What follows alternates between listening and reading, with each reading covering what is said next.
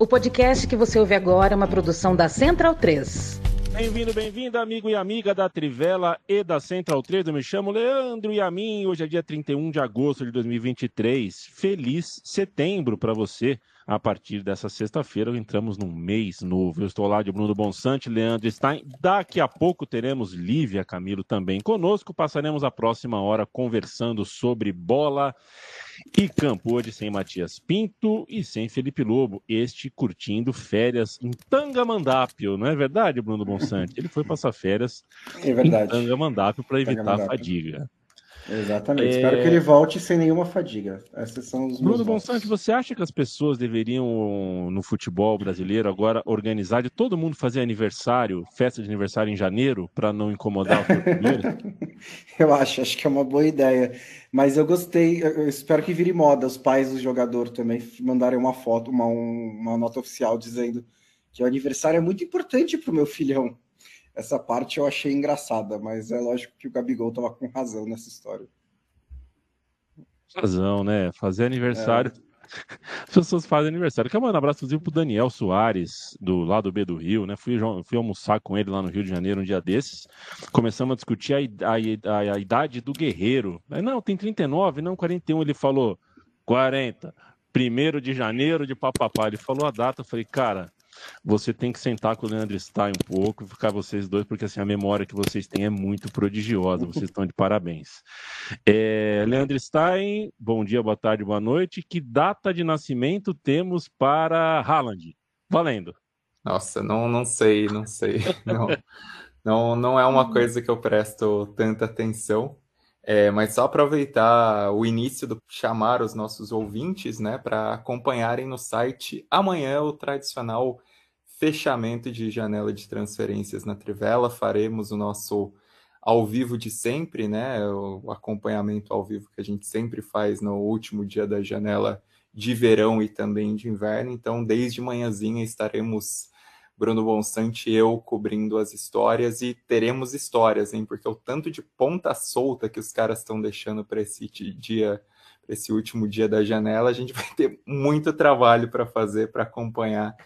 Vai ser uma janela movimentada, uma janela que, em números absolutos, né, vale até um destaque, é, é a maior janela de transferência, quebrou né, o recorde de, de janela de transferências que é, era vigente desde 2019, né? Então a janela de transferências é, sofreu uma queda em valores, as transferências no futebol sofreram quedas em valores desde a pandemia, né? Algo natural e, e essa janela de transferências recupera é, esses altos números, obviamente elevada por uma por valores inflacionados na Premier League, né? Que sobra sobra entre as grandes ligas europeias e também com seu grande empurrão dos negócios suntuosos feitos pelo campeonato saudita, que acaba superando aí concorrentes de muito mais peso da Europa, né? E até um algo curioso que eu vi é que La Liga é, é a menor das cinco ligas europeias nessa janela de transferências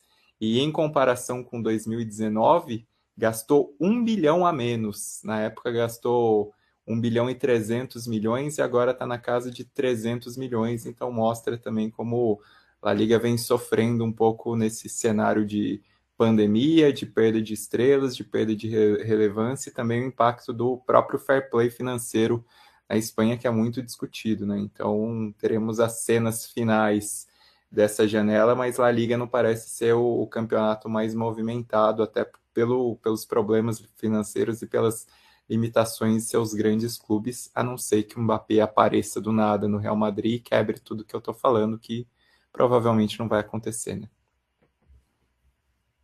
A Trivela funciona em trivela.com.br, a loja da Trivela fica em capred.com.br barra Trivela, a newsletter em trivela.substack.com e a Central 3 tem o seu financiamento coletivo em apoia.se barra Central 3. A gente vai falar de Libertadores, de Sul-Americana, mas antes é, vamos falar das bolinhas é, quentes ou geladas, hein? Afinal de contas, bolas, considerando que elas ficam num lugar nesses salões horrorosos, né? O ar-condicionado desses eventos da UEFA deve estar no 16, né? Então as bolinhas estão geladas. É, aliás, que absurdo, né? Tem umas pessoas realmente pirando, né? as pessoas pirando na batatinha aí sobre a, a porra da, da, da bolinha pro para decidir se a Copa do Brasil vai ser no Maracanã, no Morumbi. Cada ideia, gente, cada ideia. Mas é, é, cada um na sua, né? Cada terraplanista com a sua terra plana. Na Champions League a gente tem um sorteio bom, eu achei um sorteio bom. Tem seus grupos da morte, tem seus grupos mais curiosos, tem seus grupos mais Copa da UEFA, digamos assim. Eu vou cantar os grupos e passar para o Bruno Bonsante analisar. Grupo A, Bayern, Manchester United, Copenhagen, Galatasaray. B, Sevilha, Arsenal, PSV, Lens. C, Napoli, Real Madrid, Braga e União Berlim. D, Benfica, Inter, Salzburg e Real Sociedad. Grupo E, Grupo E, Feyenoord, Atlético de Madrid, Lazio e Celtic. Grupo F, Paris Saint-Germain, Dortmund, Milan, Newcastle. G, Manchester City, Leipzig, Estrela Vermelha e Young Boys. H, Barcelona, Porto, Shakhtar e Real Antuérpia. Que tal para você, Bruno Bonsante? É, acho que o, o, grande destaque não é surpresa nenhuma, né? O grupo F é o grupo que é um dos grupos assim mais fortes dos últimos anos que eu, que eu, que eu me lembro. Né? Teve um grupo com Liverpool, Atlético de Madrid, Milan e Porto, acho que uns dois anos atrás, que era bem forte também, é, mas eu acho que esse é mais forte, porque você tem é, o PSG, que é assim, uma, é uma potência financeira, né? não é um time que está tão bem no momento e está se reconstruindo, está recomeçando o seu trabalho é, com o Luiz Henrique, mas é um, um um, um, time, time, um dos mais ricos do mundo. É, você tem o Milan, que é um Milan diferente daquele Milan, porque é um Milan que vem de semifinal de Champions League, é um Milan que está mais é, reforçado, está mais encorpado, está mais forte. É, você tem o Dortmund, que foi o vice-campeão alemão, quase campeão alemão, perdeu o Bellingham, mas mantém todo o resto da espinha dorsal, trouxe alguns reforços, tentou repor, ainda não sei se vai conseguir acompanhar o Bayern, mas ainda é um time forte. E tem o Newcastle, que para o grupo, para o pote 4, né? É uma aberração pela força que tem é, do elenco, né? É, é, um time que acompanhou o Manchester United a temporada inteira, foi o quarto colocado da Premier League. Então, esse é um grupo assim, a, a, absurdo. É, eu, sinceramente, não ficaria surpreso com nenhuma combinação de resultados nesse grupo. Se for Newcastle, Borussia Dortmund, Milan e PSG, talvez seja o que mais eu falasse, hum, curioso. Mas ainda assim, acho que é perfeitamente é, possível que os resultados levem a isso. É, PSG, PSG pode ser o líder do grupo, pode ser o último colocado. É, nesse momento, o PSG não passa essa segurança de que vai ser melhor que esses times. Então, é, é um grupo que é, acho que foi um presente especial, né? Que é daí vem o nome do podcast hoje, né? Que a Champions League deu para gente, porque vai ser a última nessa, nessa, nesse formato. A gente vai mudar para 36, com tabela de 8, é, com tabelas diferentes. Eu vou dizer para vocês que é, eu sei que o futebol manager não é a vida real, mas sempre que muda no meu futebol manager, eu acho um saco. Viu que a fase a primeira fase da Champions fica um saco. É muito fácil se classificar, é, tem muito jogo. É, sim, você tá, entre os oito primeiros é difícil, mas entre os é, 24 é super tranquilo. É, eu acho que vai ser um pouco modorrento, né? Então vamos aproveitar um pouco essa fase de grupos enquanto a gente ainda tem. Tem os outros grupos legais também que a gente pode comentar.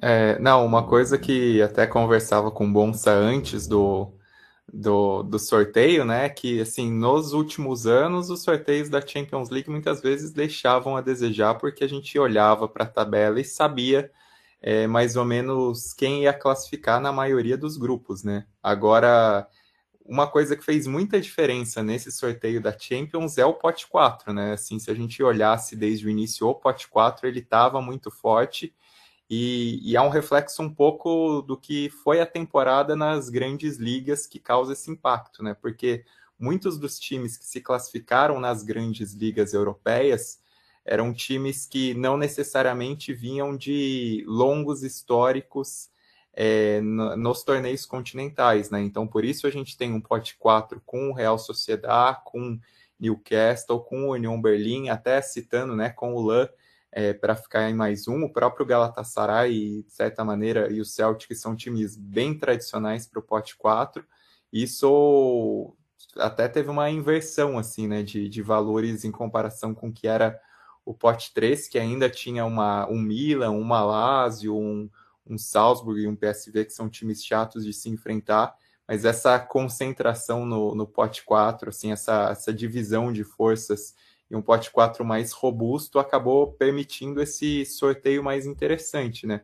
E, e até olhando assim no que é essa essa fase de grupo, são muitos reencontros é, bem legais, né? Assim, o grupo A trazer um Bayern de Munique e Manchester United é ter um dos jogos com maior história na, na Champions League, né? Pensando é, na final de 99. Até outro jogo que me chama a atenção, mesmo não sendo o mais valorizado, é um Feyenoord Celtic que fizeram a final da Champions em 70 e desde então não se enfrentaram mais, né? Então pode ser um jogo interessante. O próprio Benfica e Inter é outra final de Champions que, que vai ser reeditada. E um grupo assim que a mim me interessa por motivos de simpatia a um dos clubes, mas acho que vai ser bem legal, divertido de se assistir, é o grupo C, que tem o Napoli e o Real Madrid como principais forças, né? Assim, questionavelmente, mas o Union Berlin, que é um time que talvez preferisse pegar mesmo esses adversários mais difíceis do que pegar times mais fracos, porque é um time que pelo estilo de jogo, ele pode ter um encaixe bom contra um Napoli ou contra um Real Madrid, assim, por ser um time mais reativo, que é bastante sólido na defesa e vertical no ataque, aposta nas bolas paradas. Então, sim, Union Berlim e Real Madrid ali na antiga Berlim Oriental vai ser um jogo que, que me interessará bastante. Vai ser um, um confronto, acho que de de extremos, né? Assim, pensando no que é filosofia de Real Madrid e o que é filosofia de União Berlim, e até algumas aberturas nesses grupos, né? Algumas chaves é, fica um pouco difícil assim de, de cravar quem se vai é, quem vai se classificar. E nesse sentido, o grupo H me interessa também, porque o Royal Antwerp é uma das novidades nessa fase de grupos, né? Ganhou um épico é, na final do, do campeonato, na rodada final do campeonato belga, volta a Champions, chegou a participar do, do torneio nos anos 50 e pode ser um adversário um pouquinho mais chato aí num grupo que tem o Barcelona como favorito, mas um Barcelona que não convence tanto assim nesse início de temporada, né? Faz uns jogos mais é, oscilantes, um Porto que, que se mostra um time muito forte em Champions League nos últimos, nos últimos anos e um Shakhtar Donetsk que é impactado pela guerra, mas também teve uma, uma passagem competente, assim, dentro dessas limitações na última edição. Então, sim, essas aberturas, mesmo em, em clubes secundários aí, em clubes de que não chamam tanta atenção, acho que, acho que foi bastante interessante nessa fase de grupos. É, eu, um grupo que eu ia destacar era justamente o, o grupo C, né? Porque até por isso do, do, do União Berlim, é, pelo estilo de jogo do União Berlim, né? É, não, não, não, vamos nos enganar com o começo de temporada, né? Que o União Berlim é tipo o Santos do Pelé e goleou todo mundo, é, mas é um time que joga melhor quando ele está em posição desconfortável, né? De defesa, de contra-ataque. E isso pode complicar bastante o Napoli e o Real Madrid. O Real Madrid mesmo é um Real Madrid frágil nesse momento. Um Real Madrid não frágil, mas vulnerável, né? Porque tem desfalques, não trouxe o Mbappé, então pode ser que ele se complique, tanto com o Napoli quanto com o União Berlim. Eu, por exemplo, não, não, não diria que o Real Madrid é favorito para ser primeiro colocado desse grupo. Eu acho que é pau a pau com o Napoli para ver quem que vai conseguir ficar em primeiro. E outro grupo que eu achei bem interessante é o D, que tem Benfica, Inter, Red Bull Salzburg e Real Sociedad. A lógica daria que a Inter, atual vice-campeã europeia, seria a favorita. E talvez seja, mas é uma Inter também diferente, porque muitas peças importantes, muitos medalhões do time que chegou à final da Champions League foram embora. A Inter contratou bastante gente, mas na maioria veteranos, né? E que está tentando meio que montar um novo time. E é um grupo em que todo mundo tem qualidade, né? O Benfica eliminou a Juventus na última temporada e antes disso eliminou o Barcelona, né? O Benfica tá meio que se especializando nisso em fases de grupo. É, o Red Bull Salzburg perdeu jogadores importantes, perdeu o Sesco, perdeu o Seiwald, mas é um time que está sempre renovando, né? Tá sempre colocando novas revelações e está ficando mais acostumado a jogar Champions League. E a Real Sociedad é um time muito difícil de ser batido, tem uma defesa muito forte, é, na temporada passada ficou à frente do Manchester United na, no grupo da, da, Liga Europa, então também pode complicar bastante a Inter de Milão. Então acho que esse é um grupo é, bastante aberto. É, o grupo E também, que o Sai citou a, reencontro de Feyenoord de Celtic, eu acho que o Atlético de Madrid vai passear, mas o segundo colocado Eu não sei qual que vai ser, né? O Feyenoord com esse ótimo trabalho do Arne o Celtic de volta com o Brendan Rodgers, a Lazio que fez vice-campeã italiana, é um grupo também muito muito equilibrado. No geral, eu achei que essa essa esse sorteio da Champions League foi um pouquinho gerou grupos melhores do que a média, né? O único grupo que eu realmente olho e falo, ok, esse aqui está decidido, é o grupo G, City, Leipzig, Estrela Vermelha e Young Boys. Esse aí é tipo, oh, talvez nessa ordem, sabe? Porque, é, beleza, o Leipzig perdeu os jogadores, tá, tá, talvez tenha um momento de adaptação, mas é, não vai, não acho que vai perder a, vaga, a segunda vaga, o City não vai também. Então, esse daqui tá, tá bem claro, Eu... né? O, Pois não. O, não só citar também o grupo A, que também Bayern de Munique e Manchester United já passam na frente de Copenhague e Galatasaray. Mas o Galatasaray tem o fator casa, que é muito importante, né? Joga o, clima em Istambul, inclusive nesse reencontro com o Manchester United, que o Stein me contou hoje à tarde, que tem um histórico legal de, de quando o time do Ferguson foi eliminado em 93 na, na segunda fase da Champions League e que começou essa tradição do Welcome to Hell, né? Porque o clima foi bizarro, os, os, os, jogadores dormindo no hotel, recebendo ligação a noite inteira, e deu o Cantona arranjou confusão, né? Embora isso não queira dizer muita coisa, mas é uma história muito interessante desse, desse jogo. E o United vai voltar para Istambul. É, e o Galatasaray tem vários medalhões, né? Que tipo, em um dia que encaixa o jogo, pode ganhar de qualquer time, é, mas é, não sei se vai ter regularidade para fazer mais pontos do que o Bayern e Manchester United. Esse acho que também está bem, tá bem decidido. Senhoras, senhores, é, a Lívia Camilo entrou uh, no chat. É, Olivia, a gente não se conversa há muitos anos, né? A gente tem um relacionamento é, jornalístico recente, então eu não sei muito bem qual é a tua opinião. Não sei se você está no time mata-mata ou no time pontos corridos. Você podia se uh, descortinar essa sua opinião aqui no seu boa noite? Boa noite, amigos Trivellers. Eu sou do time mata-mata porque eu gosto de adrenalina, eu gosto de emoção, eu gosto de ver gente sofrer. E é isso, é, é sobre isso. Tá aí, né? Agora a LDU fazendo seu serviço, né? Então é, é esse tipo de coisa que a gente gosta de ver. Pois é, veja você que é, porque enquanto a gente discute, né, alguém tem gente que prefere o mata-mata, tem gente que acha os pontos corridos fundamental para sustentar um, um, ano de bola, é, mas certamente nunca imaginei que a gente fosse assistir uma Champions League com 36 times em grupo único, sendo que cada um joga com oito times diferentes. Isso para mim é, olha, sinceramente, gente, sinceramente. É, é só porque você nunca é jogou xadrez. Tá. A UEFA está é. indo longe demais. É, eu acho que temos que falar sobre isso. Temos que. É, não, é, acho que realmente que a gente. É, acho que a gente pode realmente tipo, explicar por que, que vai ser assim rapidinho, né? Porque isso são concessões para que a UEFA prometeu para os clubes grandes para tentar aplacar uh, o movimento da Superliga. Primeiro, parabéns, deu super certo, né? Porque a Superliga não foi criada, mas não foi por causa da UEFA, foi por causa dos torcedores da reação dos anticorpos do futebol europeu. É, mas é meio que um meio termo, né? Que ela, porque o que a Superliga quer é mais jogos, é mais, é mais datas, é mais jogos entre as grandes camisas e um lugar garantido para essas, essas grandes camisas, né? Para tirar a incerteza de você ter que se classificar para a Champions League ou não. O que, pelo que eu entendi, de, de sou, sou novo no mundo dos investimentos, mas parece que incerteza é ruim. Então eles querem tirar esse tipo de coisa. É, então, é, o que a, a, a, reformulação da Champions entrega como meio termo é duas datas a mais, que em vez de seis na fase de é. grupos vão ser oito, então você aumenta os direitos de transmissão, é, pode aumentar né, o valor de direito de transmissão, você não tem vaga garantida, mas duas ligas, provavelmente uma das cinco, provavelmente uma das quatro, né? Vão ter duas vagas a mais, porque quem tiver o melhor coeficiente na última temporada ganha uma vaga extra. Então, na, nessa temporada seria Inglaterra e Itália, caso tivesse em prática já. E você vai ter mais confrontos potencialmente entre grandes camisas, né? Porque vai ter, você vai ter, por exemplo, cada time do pote 1 vai enfrentar outros dois times do pote 1.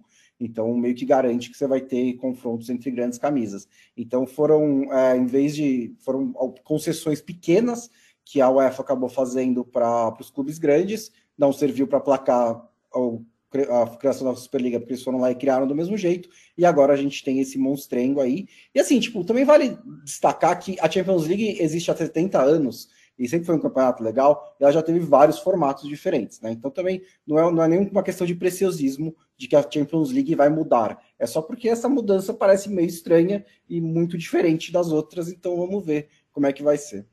Aí, só para lembrar uma coisa assim que eu nem, nem lembrava muito assim, mas hoje acabei falando no site porque assim, citando de passagem no site porque é bizarro. Ah, em 93, 94, a semifinal foi em jogo único. O Barcelona ganhou do Porto em jogo único na semifinal no Camp Nou. Então tem, assim, tem, tem umas bizarrices também no passado. O Napoli e, e, Real Madrid também suscitam uma outra história em 87, 88, porque os dois se enfrentaram logo na primeira fase, né? E a criação da fase de grupos é uma discussão que parte desse encontro entre dois gigantes em 87, 88, porque os caras falaram não, não dá para a gente eliminar o Napoli ou o Real Madrid com dois jogos de uma Champions League, então tem muitas histórias também é, dentro disso, embora, assim, eu acho que o, o regulamento ser claro é algo sempre importante para o campeonato ser consumido. E esse regulamento da Champions, me desculpa, mas não é claro, por mais que aumentem esses confrontos de peso. E assim, considerando no que foi nessa edição pote 1 e pote 2, são pelo menos quatro jogos muito grandes para cada time regulamento não ser claro é prejudicial para qualquer competição. Eu tenho um problema crônico com o regulamento. É. Eu, eu, me confundo direto. Eu só vou saber o da Champions por causa do futebol manager mesmo. Eu vou ser super sincero com você. Pois é. é porque eu ali o negócio. É, porque ali você, Isso você, você viveu o negócio, né? E você, você pediu é, para te ajudar ainda, né? Eu pedi. Entendeu o bagulho. Por, por, que, que eu tô é. jogando com esses oito e não com é, outros oito? Outros oito, é. é é, é duro, viu? Olha, o dia que eu for vice-presidente ou presidente da UEFA, eu sou muito melhor que o atual vice-presidente da UEFA, muito melhor. É, inclusive para falar de futebol como pessoa nem né adianta vamos festejar né eu falei para você né bons fora do ar que se o Brasil ganhar do Canadá amanhã eu chamo vou chamar o Red Label vou no G Barbosa eu vou comprar um Red Label se o Brasil ganhar do Canadá é, a, a, gente talvez tenha brindado, a gente outros brindes virão, né? Porque o Rubiales ainda vai se dar bastante mal no futebol, o Jorge Vilda também a gente tem, é, a gente está esperando, Está esperando isso acontecer. Rafael Montanaro, um abraço. Felipe Melo Só... da Silva, Corinthians vendendo todo mundo. Felipe Melo, é, ano passado, quando o Corinthians comprou, contratou todo mundo, o do era ótimo, né? Só que tinha gente questionando as contas. Aí, quando as pessoas questionavam as contas, essas pessoas eram chatas. Aí, hoje, o Corinthians tem que vender. É, nem tanto lá, nem tanto cá. Diga lá, Bons. Ah, não, não. É, só ia dizer sobre o negócio do é. Rubiais, que assim, é, nós temos na história dirigentes, muitos dirigentes que são é, canalhas, né? Foram muito canalhas que foram punidos, de fato. O problema principal é que se renova, né? É que é porque, por exemplo, acho que a Federação Espanhola é uma boa, um bom exemplo, porque o Rubiales entrou no lugar do Miguel Ángel Vilar, né? Que assim era um canalha do mesmo nível, do mesmo tipo, do mesmo calibre, inclusive em questões com o time feminino. É, então é. ele saiu, legal, foi punido, aí entrou o Rubiales. Então vai sair o Rubiales. Acho que o mais importante do que ele sair é não entrar um pior ou igual no lugar dele. A Espanha compete Bem... com o Brasil nessa classe de dirigentes canalhas, porque vamos lembrar que eles tiveram Juan Antônio Samarante como o maior de todos também, né? Esse é, esse é um realmente Jesus Rio e Rio. Tem outros, né? Guilherme Sena falou que infelizmente faltou combinar o horário do podcast com a Comebol. Acho que ele está falando de Fluminense e Olímpia, né? Ou de São Paulo e LDU. A gente tem que combinar com muita coisa, Guilherme. Tem que combinar com muita coisa. Tem que combinar com. com é, é, é, gente, pessoal Às vezes é difícil até combinar dia. com Matias, imagina com o Comembol. É, então, e a redação da Trivela começa cedo a trabalhar. A gente entra tarde, aí tem rodízio de carro, aí tem o, a nota do, do jogo do Fortaleza. A gente faz na hora que dá. Às vezes é um pouquinho mais para frente, às vezes um pouquinho mais para trás, mas ó, só da gente estar tá aqui nove e meia, depois de uma jornada, começou cedo. Não queira saber quando, quando sentaram nas cadeiras para trabalhar hoje, Bonsa, Stein e Lívia. Eu não, eu comecei mais tarde hoje é, porque eu sei que quinta-feira eu termino tarde, então começo tarde. Uh, Antônio Júnior, um abraço. Renan Costa, tá de olho no Alfredo Jacone. Que Alcaças, boa noite para você. Gabriel Chagas, direto de BH. Daniel Melo. Olha só, eu falei do Rubiales, Olivia, para fazer um gancho com a Pia, porque é evidente que existem demissões e demissões. Pia Sonrage saiu da seleção brasileira, saiu da CBF pela mesma porta é, em que entrou não consta que Pia tenha sido uh, negligente ou sequer indelicada com uma formiga nesses quatro anos de Brasil. Ela foi exatamente a profissional que a gente imaginava que ela era: gentil, carismática, uh, generosa, uma pessoa realmente capaz de emprestar todo o know-how, toda a biografia dela para dar à seleção brasileira feminina mais credibilidade no meio, mais espaço para negociar coisas, inclusive comerciais. A Pia, nesse sentido, me parece que tem, tem algo, né? Tem, tem um. A gente está tá desgastando muito esse termo, né? A expressão legado. É, já eu penso diferente da maioria em relação ao legado esportivo. Acho que algumas coisas parecem creditadas a ela e não são. Por exemplo, subjovem. Subjovem é subjovem, gente. É, o sub-20 foi bem na Copa. É claro que alguém do sub-20 vai para o time de cima, não acho que é a Pia. Mas essa é a minha visão. Existe um debate póstumo agora em cima da Pia, mas eu tomo sempre é, o cuidado de falar isso, né, Lívia? É, gostando ou não gostando do trabalho da Pia, essa entra pela mesma porta que saiu e foi muito digna do primeiro ao último dia na seleção brasileira. Eu quero uma análise sua sobre a saída da Pia, que não é só a saída da Pia, né? A CBF resolveu tirar a conta gotas é, profissional para profissional, cada dia saía um, parecia um Big Brother, algumas bem controversas, é difícil da gente entender, né, tá, não está muito claro por que saiu o Jonas Urias do Sub-20, por exemplo, mas quero um olhar seu para esse novo momento da seleção brasileira feminina. Bom, é, Yamin, vamos lá. Primeiro, uma análise bem rápida para a gente não, se estender tanto nessa coisa de, de, legado, né, e tudo mais que a Pia deixa, até porque já é um assunto bem batido. Mas a Pia, ela entrou para mudar um pouco o sistema que a CBF utilizava para lidar com o futebol feminino. Junto com a Pia, a gente viu ali o nascimento de alguns setores, de alguns departamentos que iriam cuidar de fato dessa área é, do futebol feminino no Brasil. É, prime a primeira grande né, entrada né, de, desse, desse período Pia e também o período que consumiu aí muito do, dos esforços da CBF para desenvolvimento do futebol feminino foi a criação de um departamento para Pelegrino, né? Para Aline Pelegrino poder integrar e para, de fato, a CBF cativar a Pelegrino. Quando ela entrou, as coisas começaram a se movimentar, né? Ali como se fosse um quebra-cabeça, para encaixar o que seria uma comissão, é, uma nova, um novo, uma nova comissão também de, de conselho, né, de futebol feminino, e ela tentou implementar todas essas coisas. É importante dizer que os movimentos que a Aline Pellegrino fez lá dentro, é, junto inclusive com a Pia, foram muito, os movimentos foram muito importantes, mas eles não é, elas não conseguiram furar essa bolha, sabe? Porque ainda quem é que manda na CBF? São os diretores, são os homens. Então fica muito difícil para essas mulheres poderem expandir de fato o trabalho delas lá dentro. Eu conversei com algumas pessoas e, assim, algumas fontes ligadas a, a esses departamentos de futebol feminino. E eles falaram que, assim, realmente, de 2019 para cá, a evolução é muito, é, assim, é nítida, é nítida de dentro para fora, de fora para dentro, de cima para baixo, né? Porque a gente sabe que a hierarquia de CBF é um negócio absurdo mas ao mesmo tempo houve ali um, acho que uma forma de meio tentar super proteger o trabalho da Pia. E aí, nisso, é, muitas coisas acabaram ficando sem explicação.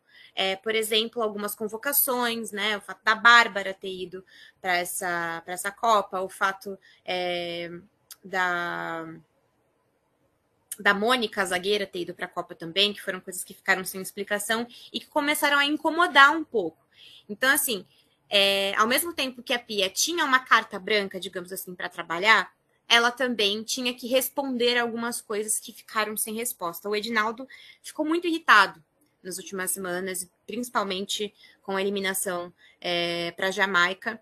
E a postura da Pia para ele foi fundamental para isso, porque ela falou assim: olha, eu não vou abrir mão do meu tipo de, de trabalho, é, eu não vou deixar para lá a forma como eu acredito que o futebol tem que ser feito. E ela queria, de fato, essa chance para continuar, mas ficou muito claro que talvez a evolução que a gente esteja esperando, ou que a gente esperasse da Pia na seleção brasileira, ela precisava vir muito de baixo, né? Que é o que a gente já vem falando aqui, porque a, a, a Espanha, por exemplo, só venceu essa Copa né, em três participações, venceu essa Copa porque tem uma base muito forte. E para a gente está faltando isso ainda. As nossas atletas precisam de mais é, desenvolvimento físico, não só da parte técnica, a parte técnica é importante, mas a parte física hoje também é muito importante no futebol feminino.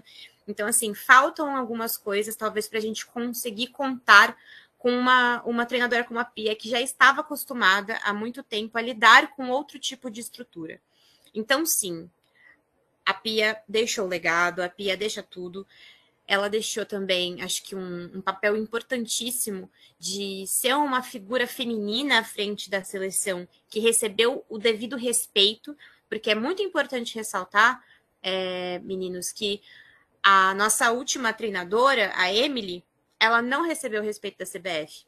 Então, acho que agora fica essa, esse legado também de respeitar uma profissional mulher neste cargo e, e, entender que sim, as mulheres podem ocupar esse espaço de treinamento, serem treinadoras, serem competentes. A Sarina está aí para provar isso, né? O, ela foi premiada, né? Então a gente precisa de fato começar a entender esses pontos. E a Pia foi esse ponto de virada. Agora, que o trabalho vai recomeçar do zero, isso a gente não tem dúvidas. Então, assim, é, é uma mudança estrutural. Eles não querem nada que tenha a ver com a pia.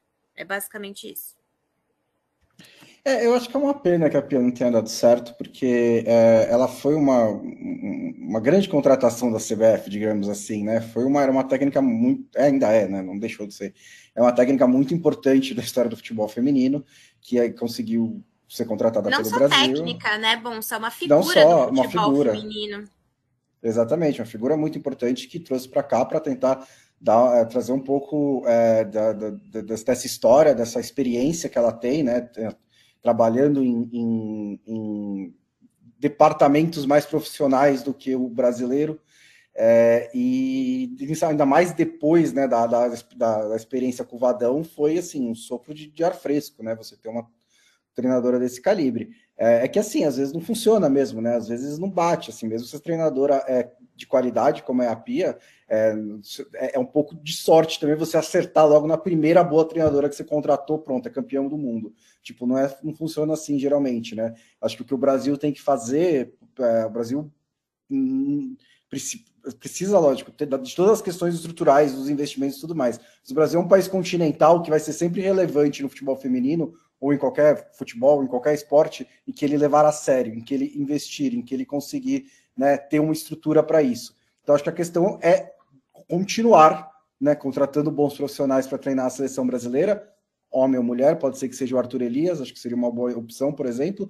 Também, não, não, também seria muito legal se fosse outra mulher, mas continuar contratando profissionais de qualidade para a seleção continuar evoluindo, não permitir que a Pia, por não ter dado certo, é, seja uma exceção nessa caminhada.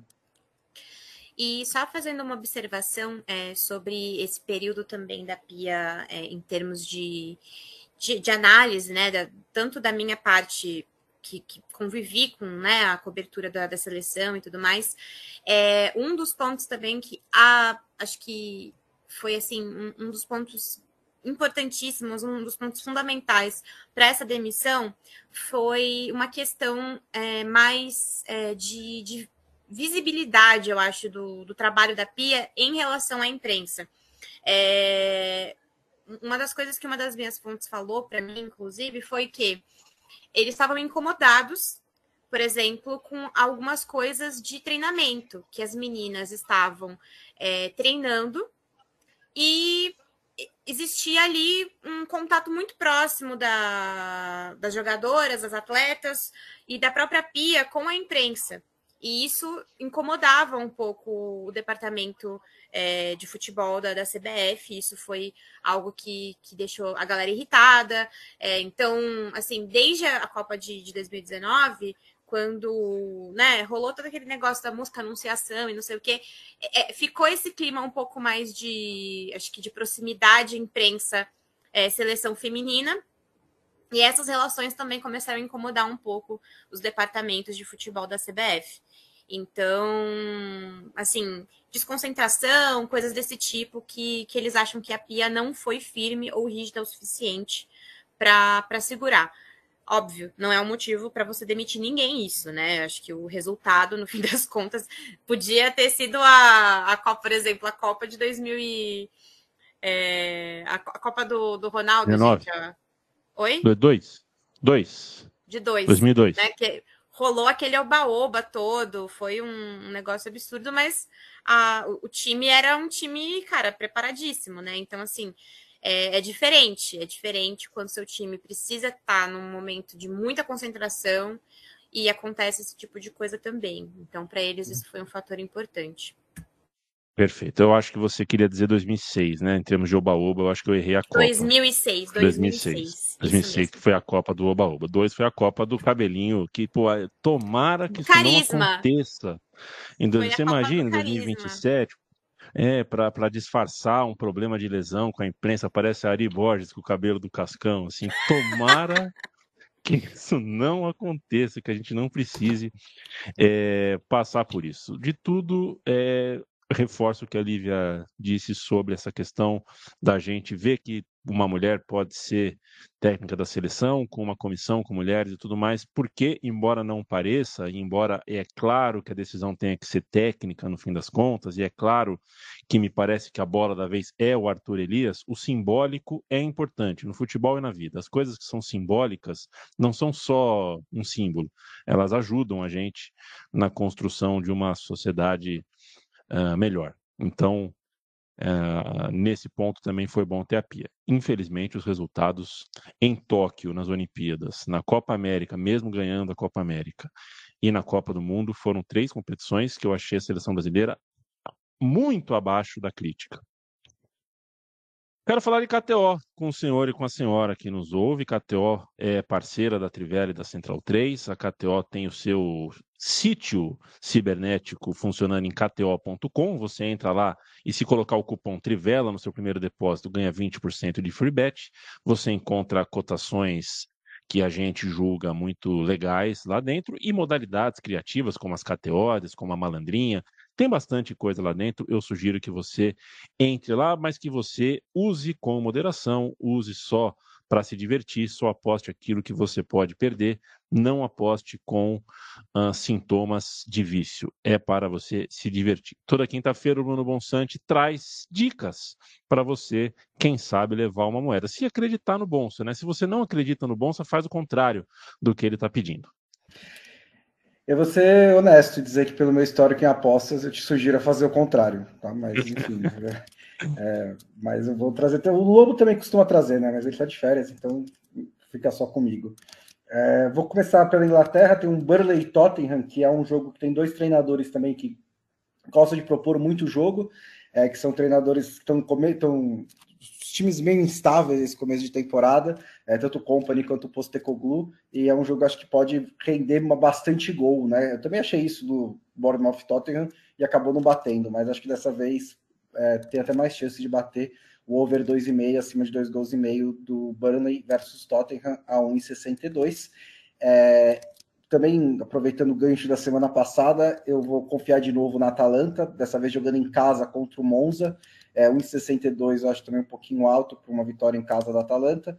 Acho que é uma cotação interessante. E talvez influenciado pela última vez que eu vi o Raio Valecano jogar, é, o Betis recebe o Raio Valecano e está pagando 2 para ganhar em casa do, do Raio Vallecano, que no, na segunda-feira levou 7 a 0 do Atlético de Madrid. É um time que perdeu o treinador, né? O Iraola foi para o Bournemouth e ainda está se encontrando. Tinha começado bem a temporada, tinha começado com duas vitórias antes de levar uma pancada do Atlético de Madrid, mas o Betis também é um dos bons times da Espanha, time de competições europeias, então O Raiva daquele quase foi, né, também. Mas acho que dois é uma cotação meio alta para o Betis ganhar esse jogo em casa. KTO.com, KTO.com, beijo, abraço para o time da KTO, parceiros não só da Trivela da Central 3, como de vários outros veículos da comunicação independente. Por exemplo, o Café Belgrado, que está tinindo e trincando ao longo da Copa do Mundo de Basquete. Lívia, eu falei antes de você chegar aqui, nós vamos ganhar do Canadá amanhã. Nós vamos ganhar do Canadá. Você, quem está ouvindo aqui uma da tarde de amanhã, é, depois me cobra, fala lá no Twitter lá comigo. O Brasil vai ganhar. Gente, do Canadá olha, eu só sei que amanhã. se o Brasil perder o José Edgar, meu marido, ele vai ter um, um treco, entendeu? Porque assim, o que ele sofreu no jogo. É, Não, mas é, Ai, meu Deus, tudo que dó, que dó. Primeiro, um abraço para o José Edgar de Matos, né? Muito, um grande abraço para ele. Segundo, vamos ver o que a KTO diz, Yamin. É, a vitória do Brasil está pagando, tá pagando 10 contra o Canadá e a vitória do Canadá está pagando 1,02. O que significa que se você colocar 100 reais, você ganha 2 de volta. É mais ou menos a cotação de quando o Manchester City enfrenta o Doncaster Rovers em casa. Assim. É, então, é, até acho que eles estão exagerando um pouco, né? Eu é acho. Ai, gente, pelo assim, amor né? de Deus. Mas- A seleção canadense é a NBA, cara.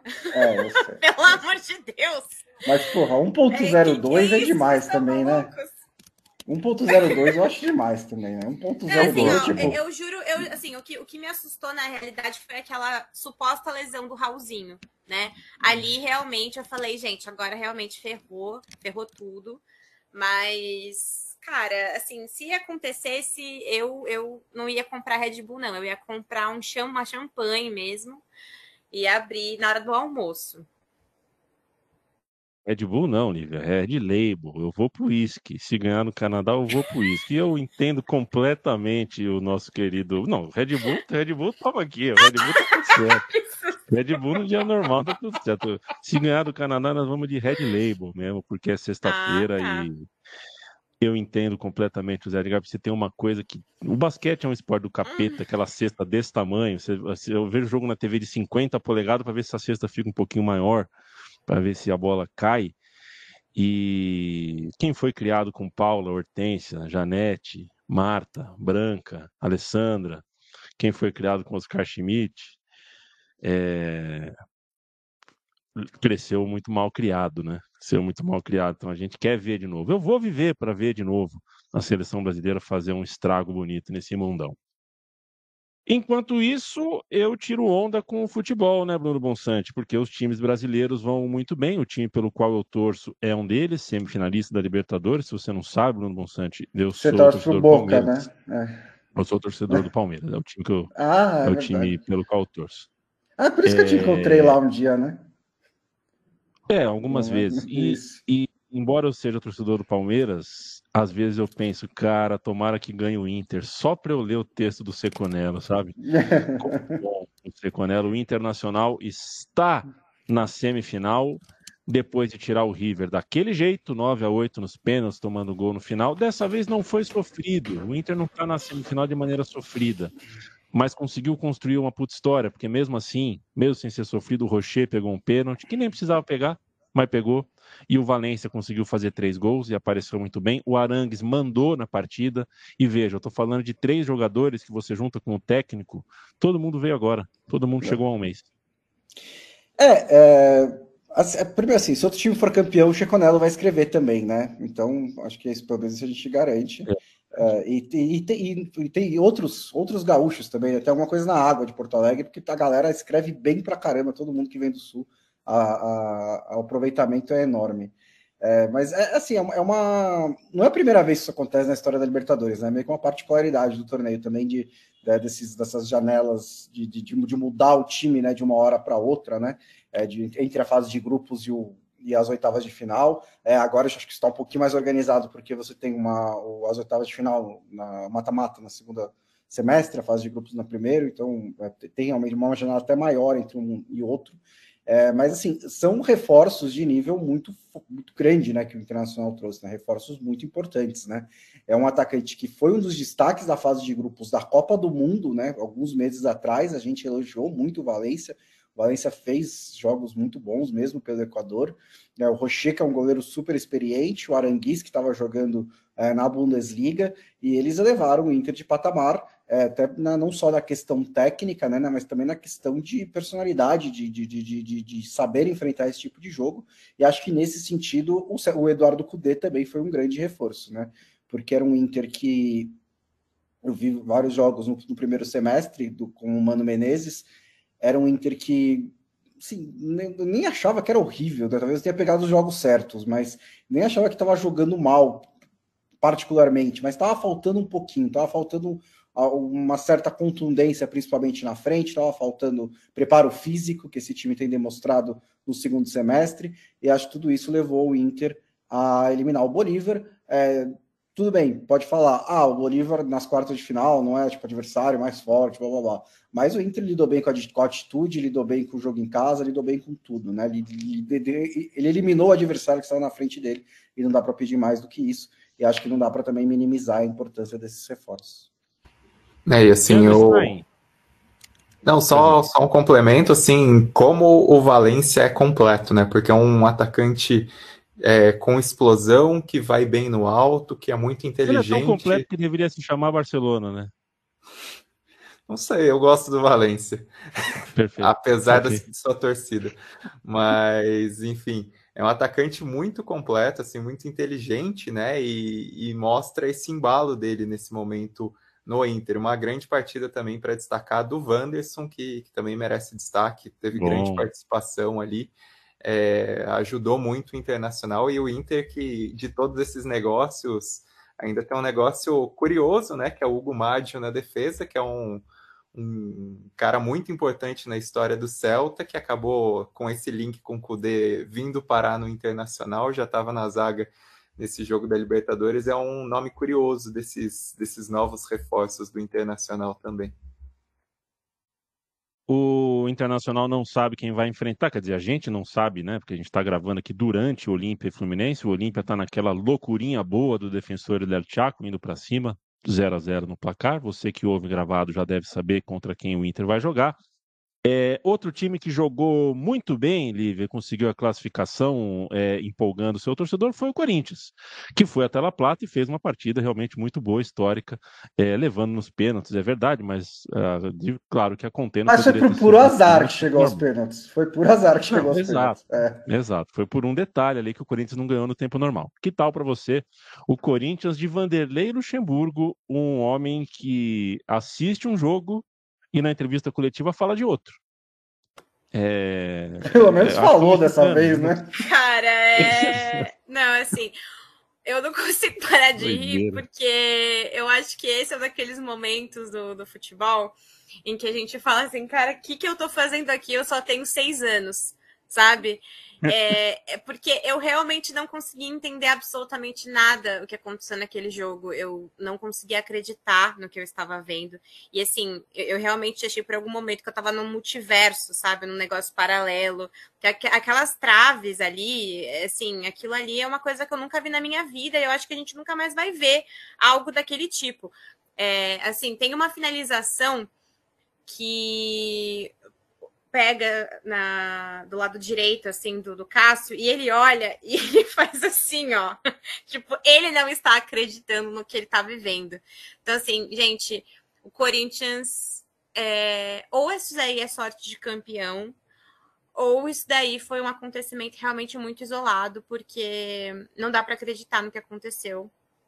Não dá mesmo para imaginar que isso possa acontecer de novo né? Então, assim, é, o time do, do, Luxemburgo precisa ser um pouquinho mais corajoso, sair para ataque, é, não ficar só jogando nesse, nesse sistema de ah, se a gente não tomar gol, tá bom, porque algumas coisas podem não funcionar da próxima vez, tipo assim, seis bolas na trave, sabe? Eu acho que isso daí é uma coisa que acontece uma vez só e essa sorte não vai se repetir, não.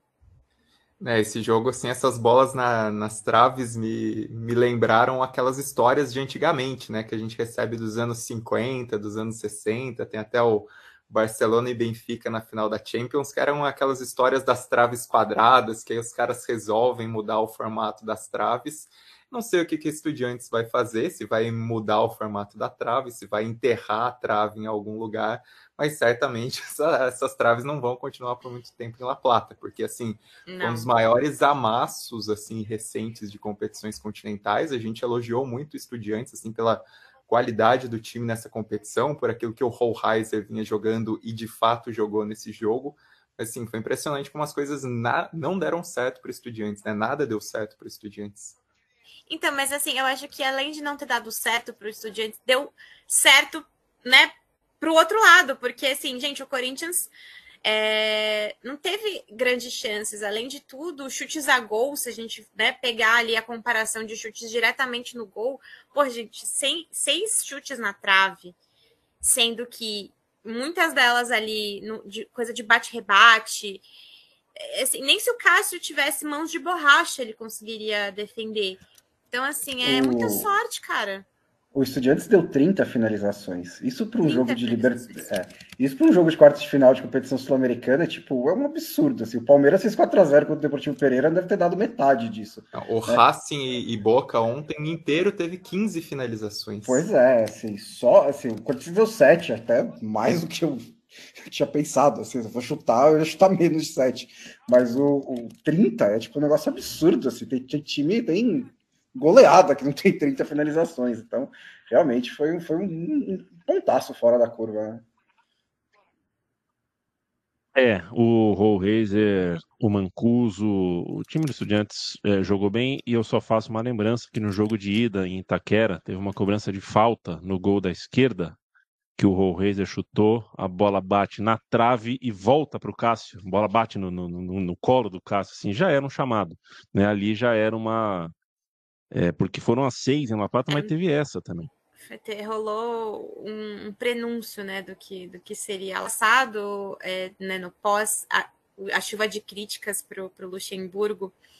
Mas o que, que esse cara é carismático, gente? O que esse cara me entretém é um negócio assim. O cara ele, ele vende é. entretenimento, ele vende aquela coisa do, da surrealidade do futebol. Eu, eu sou é. completamente encantada por, o... Vanderlei Luxemburgo e suas coletivas. Só uma outra estatística, Lucas Veríssimo, ele afastou 21 bolas num jogo de 90 minutos. Isso é uma bola a cada 3 minutos. Assim, tipo, na academia, quando você vai fazer perna, tá ligado? Você tipo, precisa. Não sei se você tem um intervalo tão grande, tão pequeno assim, entre cada uma que você vai dar. Né? Então ele, ele trabalhou ontem, ele trabalhou bastante. Vanderlei Luxemburgo, que é autor da frase Eu sou igual vara de mamelo. Invego, mas não quebro. Vamos ver até onde vai chegar esse Corinthians. Não teremos o clássico paulista na final, porque a LDU eliminou há pouco o São Paulo nos penales. O Botafogo foi eliminado pelo Defensa e Justiça, então nós temos uma semifinal que poderia ser brasileira, será uma final entre argentinos e equatorianos. E eu quero te ouvir, Leandro Stein, sobre o Fortaleza. Eu posso está enganado, mas diante do desempenho do Corinthians e da força bruta de LDU e Defesa e Justiça, chegamos no dia em que o Fortaleza é o time mais preparado, teoricamente, para ganhar a Sul-Americana. Concordo plenamente, assim, porque é um trabalho de longo prazo, né? Se a gente for pensar desde o que é a ascensão na Série C e o que foi todo aquele drama para conseguir o acesso, mas principalmente olhando nesse período mais recente com o Voivoda, com um treinador que consolidou o time do Fortaleza na parte de cima da tabela do Brasileirão, é, que consegue produzir um futebol muito vistoso, que conseguiu construir esse time, né, com muitos talentos, com alguns jogadores até desacreditados, com olhar inteligente também para o mercado internacional para trazer bons jogadores e o Fortaleza sobrou contra o América, contra o América Mineiro, né? O primeiro tempo no Independência já tinha sido um baile do Fortaleza e nesse jogo no Castelão, com todo o calor da torcida, o Fortaleza administrou bem a situação, ganhou por 2 a 1 criou chances para mais, É, tem jogadores que estão indo muito bem, e aí você adiciona um Marinho que individualmente é um cara que pode decidir, que é um cara acostumado às competições continentais, é um bom acréscimo para essa Copa Sul-Americana e de fato, assim, nesse confronto com o Corinthians, é, assim, por futebol, por aquilo que vem apresentando, por trabalho de longo prazo, o Fortaleza tem um pezinho de favoritismo aí e comparando também com, com a LDU e com com Defensa e Justiça, né? Então, não duvidaria assim do, do Fortaleza chegando nessa condição e merece respeito por aquilo que vem fazendo, né? O América pode não ser muito parâmetro, mas vinha de uma campanha que superava as expectativas e nessa temporada assim foi muito bem no geral nos mata-matas, né? Agora a maneira como o Fortaleza passa com autoridade, passa com muita tranquilidade é para um é, de um time para se respeitar nessa semifinal e que, que chega sim para por aquilo que o Corinthians também não conseguiu apresentar para o Corinthians tomar cuidado com Fortaleza. Um abraço para o Vitor Marques de Almeida. Boa noite, filhotes de quaresma, o que ele sempre diz. Valeu, companheiro. Gladson Rafael, sempre presente também. Tintim, Expedito Neto, Jackson Oliveira. Olha, gente, é, o roteiro escrito por Bruno Bonsante tem uma linha aqui no final que eu não consigo entender. É, você pode me explicar o que é essa Fui eu aqui? que coloquei. Ah, perfeito. É uma cola sua, imagino. É, não, é só para não, não deixar batido, né? Porque são dois falecimentos ah, tá. de personagens importantes da semana que acho que, que ah, vale mencionar. Perfeito. Antes eu só... não sabia, Leandro Stein. Eu não, não sabia. Tudo bem. É, antes, só para falar do, do Boca e Racing, né? Que assim, o jogo. Já, joguinho, foi... hein? Nossa. Foi horrível. Nossa, eu tava esperando que acabasse logo, mas aí. Ah, mas o do Palmeiras também foi algo assim. Não, é, o Palmeiras estava resolvido. Então, mas é, é, aí que tá. É, gente, não é porque você já tá classificado que você precisa apresentar aquele futebol em casa, cara. Pelo amor de Deus, que coisa horrível. Dois jogos horrorosos.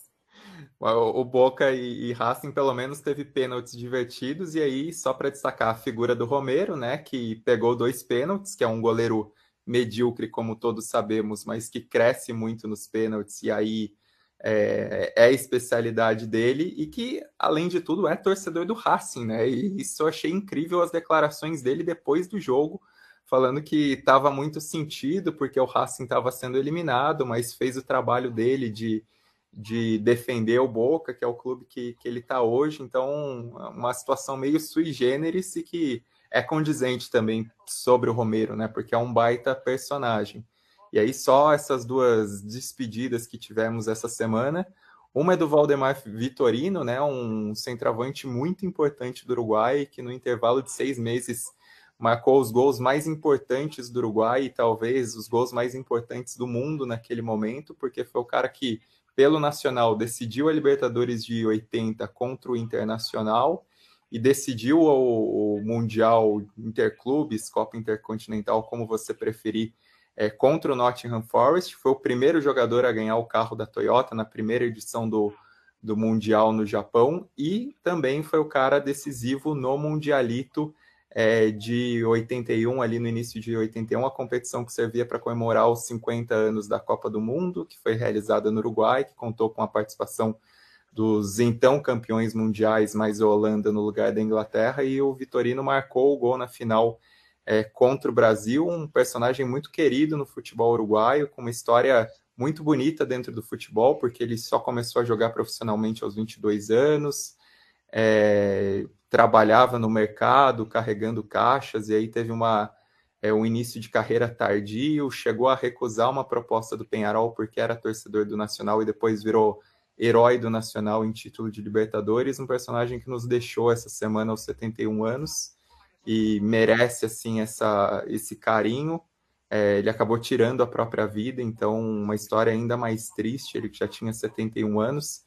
E outro a falecer é, nessa quinta-feira, que muito provavelmente teremos obituário nas próximas horas na Trivela, é o Jan Jongenbloyd, que era o goleiro da Holanda, né, vice-campeão mundial em 74 e 78, usava a camisa 8, é muito lembrado por conta disso, muito lembrado é, por não usar luvas, não é um goleiro de grande carreira em clubes, mas foi um personagem muito marcante da seleção holandesa é, nesse ciclo da laranja mecânica. Era um goleiro que, inclusive, era inovador para a época por trabalhar bem com os pés, né? Tinha como esse diferencial e por isso até se impulsionou para a seleção. Também é um grande personagem do futebol que nos deixou nessa semana e, e merece esse, essa lembrança, esse carinho.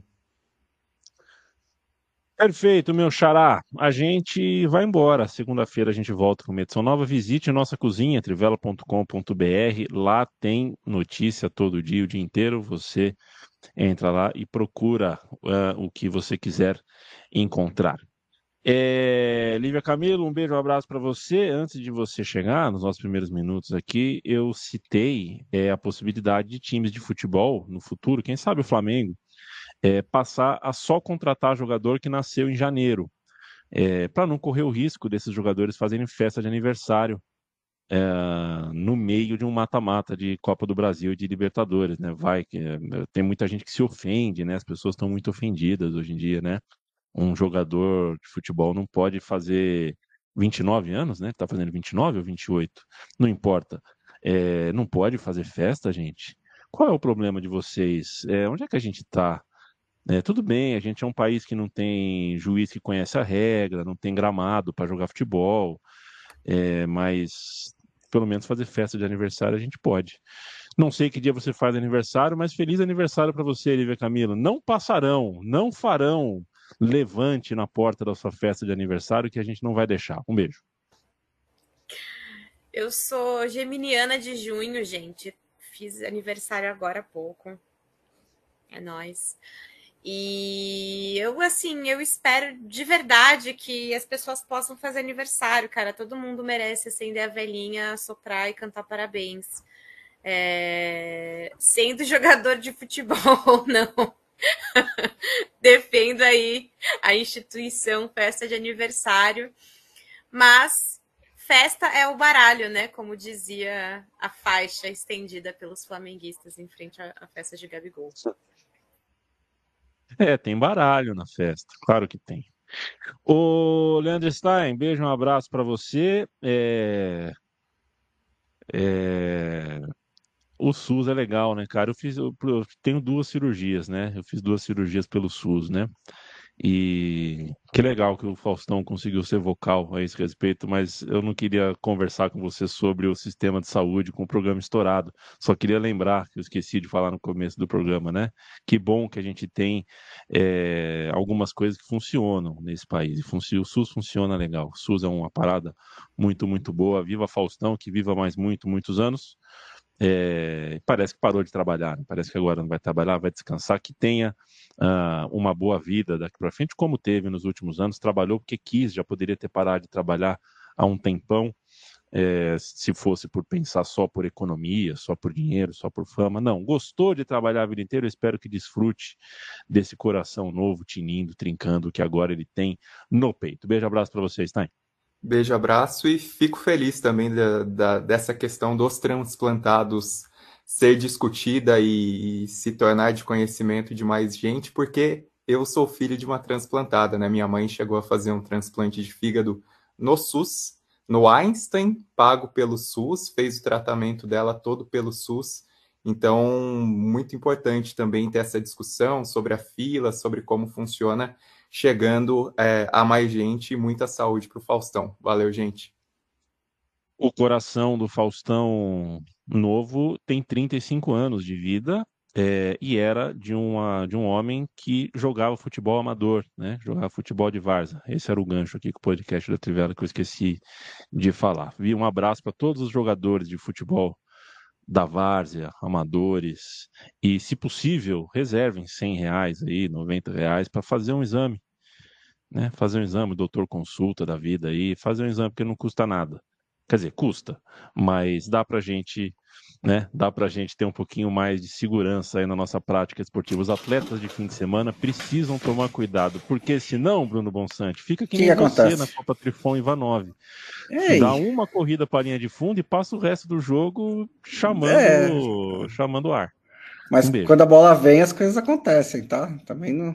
Hum, É, vou reforçar o convite do Style para amanhã, na sexta-feira, a gente vai fazer o ao vivo do fechamento do mercado lá na Trivela, como a gente faz todo final de janela de verão, janela de inverno, já há muitos e muitos anos. É, tem algumas coisas interessantes que podem acontecer ainda. Acho que a maior é a possibilidade do Salah sair, né? Relatos preocupantes vindo da Arábia Saudita nesse fim de quinta-feira. A posição parece ser que o Liverpool não quer vender, mas o Al vai testar a determinação do Liverpool com uma proposta gigantesca.